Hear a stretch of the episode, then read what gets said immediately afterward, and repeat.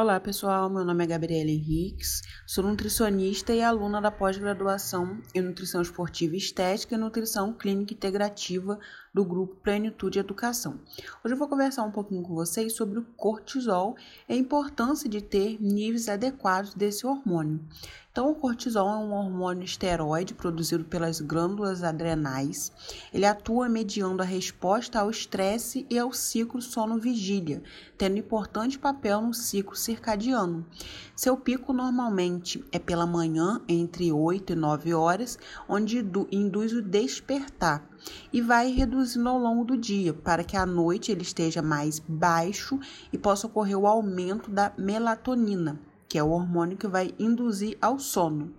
E eles são hormônios é, antagônicos, porque a, o cortisol induz o despertar e a melatonina o sono.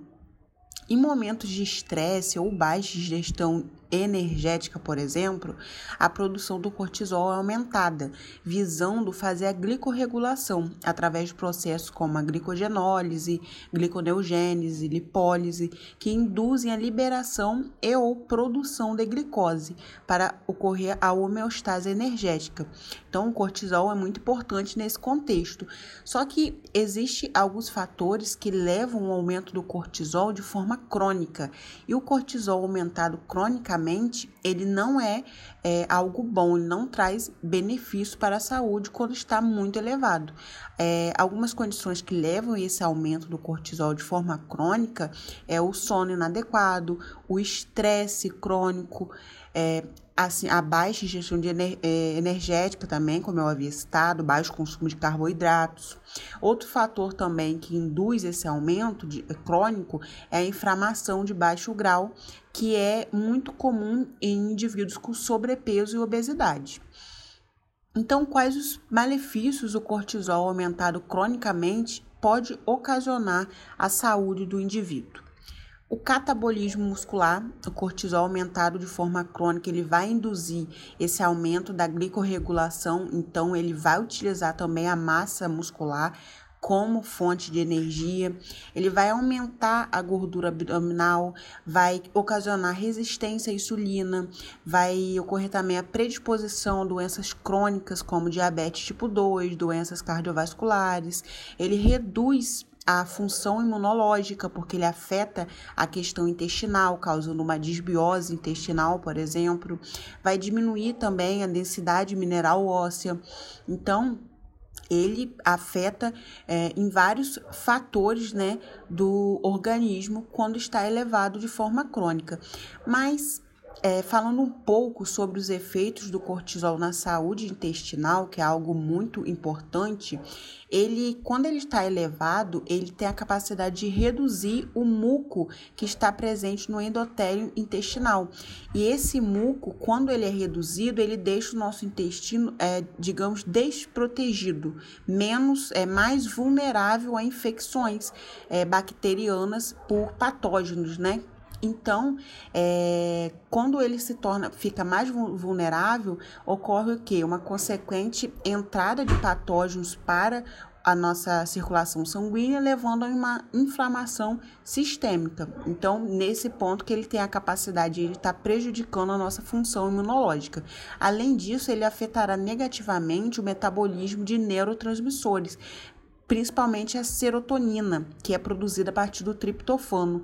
O triptofano, quando ele é consumido, ele é absorvido no nosso intestino e ele vai para o cérebro, onde ele vai ultrapassar a barreira hematocefálica e ser convertido em serotonina. O excesso do cortisol vai induzir, então, que esse triptofano seja degradado no nosso, no nosso intestino. E é, ao ser degradado, ele vai ser convertido para ácido quirolínico, que ele vai entrar então nas vias das quirolininas, que é prejudicial, pois vai aumentar o glutamato, que é um composto é, relacionado à toxicidade. Então, esse glutamato ele tem a capacidade de aumentar a irritabilidade, a ansiedade e até mesmo a depressão. Então, é, fazendo um resumo, os níveis elevados de cortisol vão afetar a produção de serotonina consequentemente, vai afetar também a produção de melatonina. Por quê? Se você tem menos serotonina, você terá uma menor conversão da mesma em melatonina, causando assim os prejuízos no sono também. Então, é, nós falamos, é, acabei de falar um pouco sobre as consequências do cortisol elevado. Só que será que ele é tão ruim assim? Na verdade, não ter adequados níveis de cortisol é essencial, principalmente para o nosso despertar. Porque imagine se um indivíduo tem é, níveis baixos de cortisol, e tem uma, uma produção inadequada né, de cortisol, no caso para menos, o que vai acontecer quando ele é, nesse despertar dele pela manhã, ele vai, se, vai sentir exaustão, vai ficar sem motivação, causando uma fadiga excessiva nesse indivíduo ao longo do dia. Então, será prejudicial também ter esses níveis é, mais baixos de cortisol.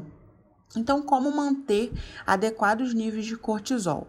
O sono adequado é essencial para manter essa regulação da, da, na produção de cortisol, assim como controle do estresse, porque se o indivíduo tem esse estresse aumentado, ele vai ter uma maior produção de cortisol.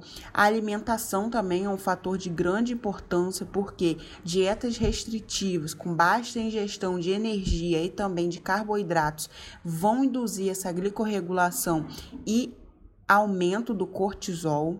Então, é, são essas questões que vão estar aí é, atuando para que tenhamos adequados níveis desse hormônio que é tão importante para a homeostase do nosso organismo. Espero que tenham gostado e até a próxima.